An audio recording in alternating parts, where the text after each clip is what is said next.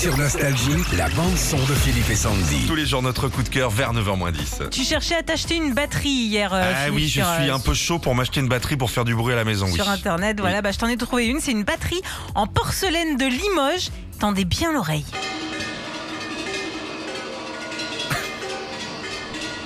C'est pas Phil Collins, hein. Ah non.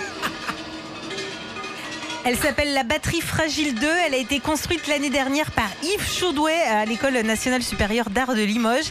Et elle a été inaugurée le 4 février dernier par Valentina Magaletti lors d'un concert de performance à Rennes. Alors ça n'a rien à voir avec une batterie normale, forcément. C'est pas pour jouer du ACDC dessus. Mais moi je trouve ça joli. Mais ça a l'air solide, la porcelaine de Limoges. Oui. Quand même.